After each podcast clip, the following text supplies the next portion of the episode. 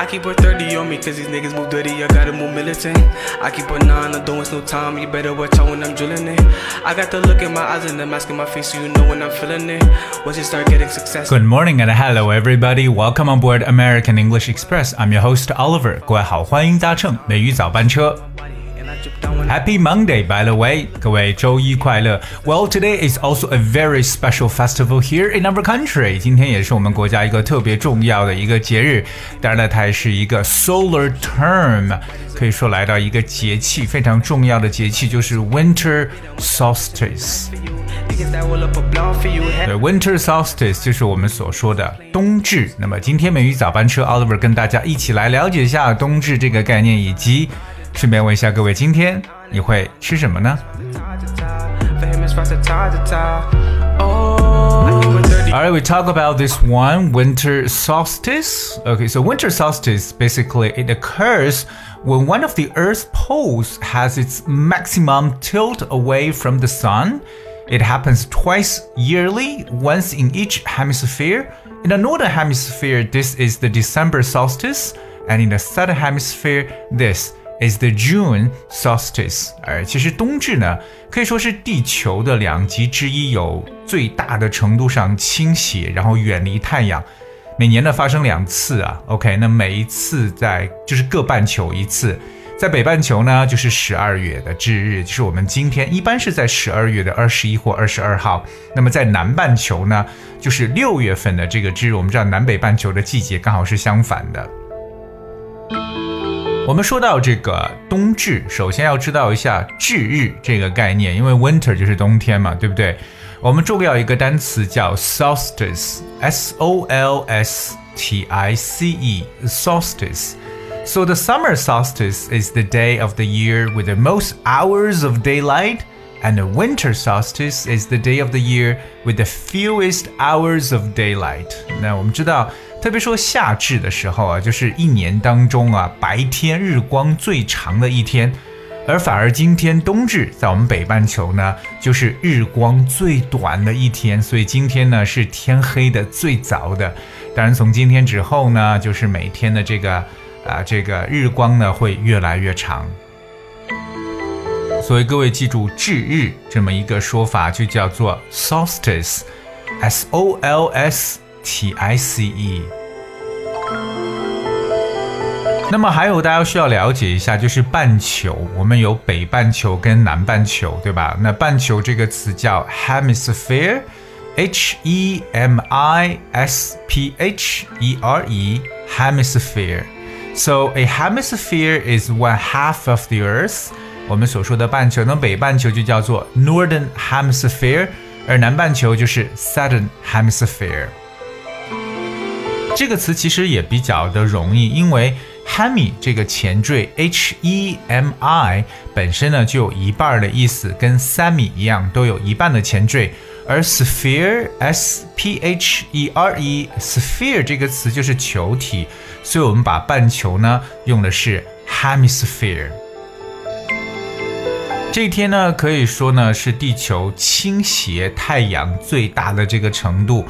那么我们知道这个倾斜这个词呢叫 tilt，t i l t tilt。So if you tilt the object or if it tilts, it moves into a sloping position with one end or side higher than the other。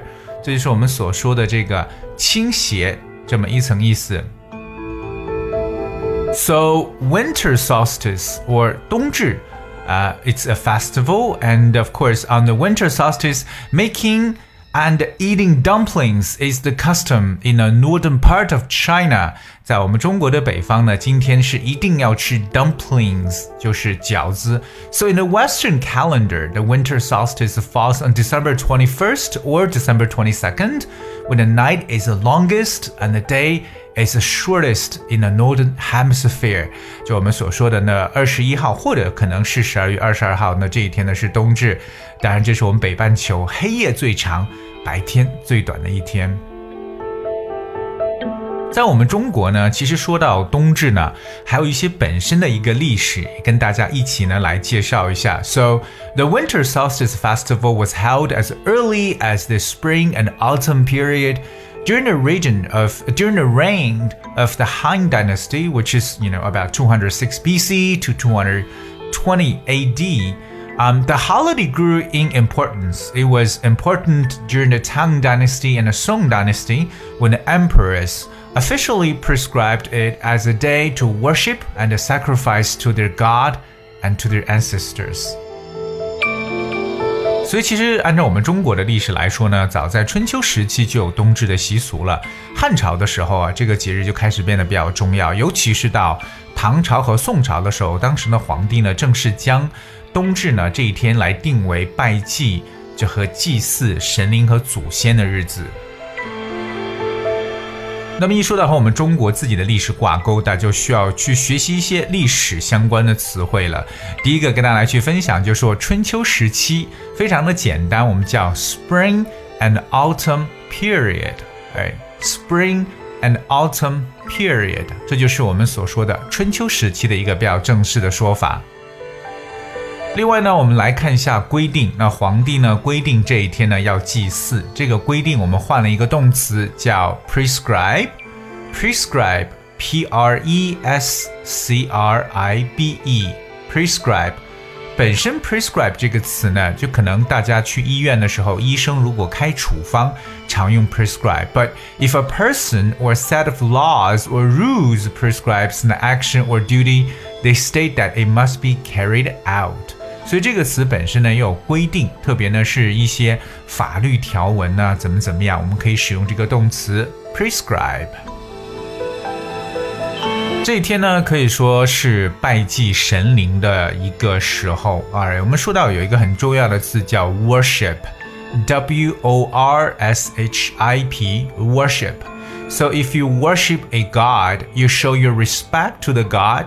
For example, by saying prayers. 就是敬奉的意思。我们说这个祭祀啊，常用这个动词 worship。那么祭神呢，就常说 worship God。而那如果说祭祀祖先呢，就是 worship ancestors。我们说到祖先这个词 ancestor，a n c e s t o r。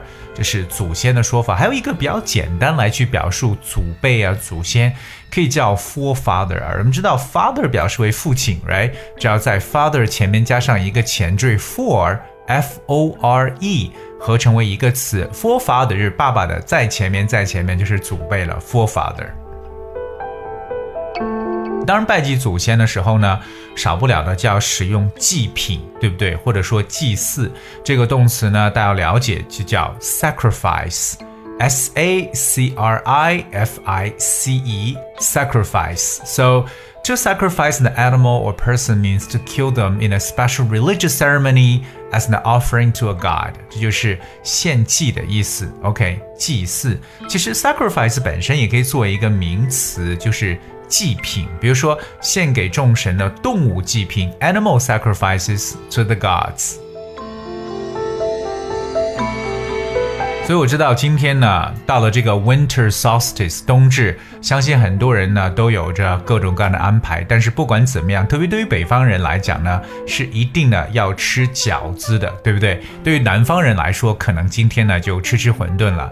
那么节目的最后呢，我想问问各位，到底你比较喜欢吃什么风味儿或什么馅儿的饺子呢？不妨留言跟我们来分享一下。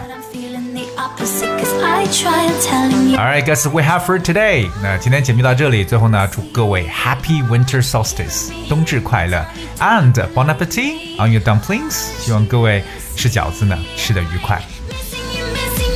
哎，今天节目的最后送上一首歌曲《Running My Head》。Hope you guys enjoyed and thank you so much for tuning. I'll see you tomorrow.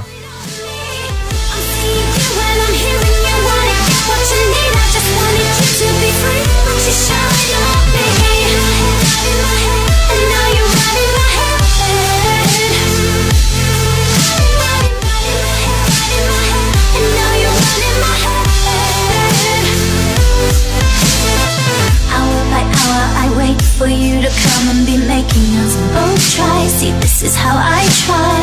So I surrender, give in, and I can't admission my sin. And now I cry.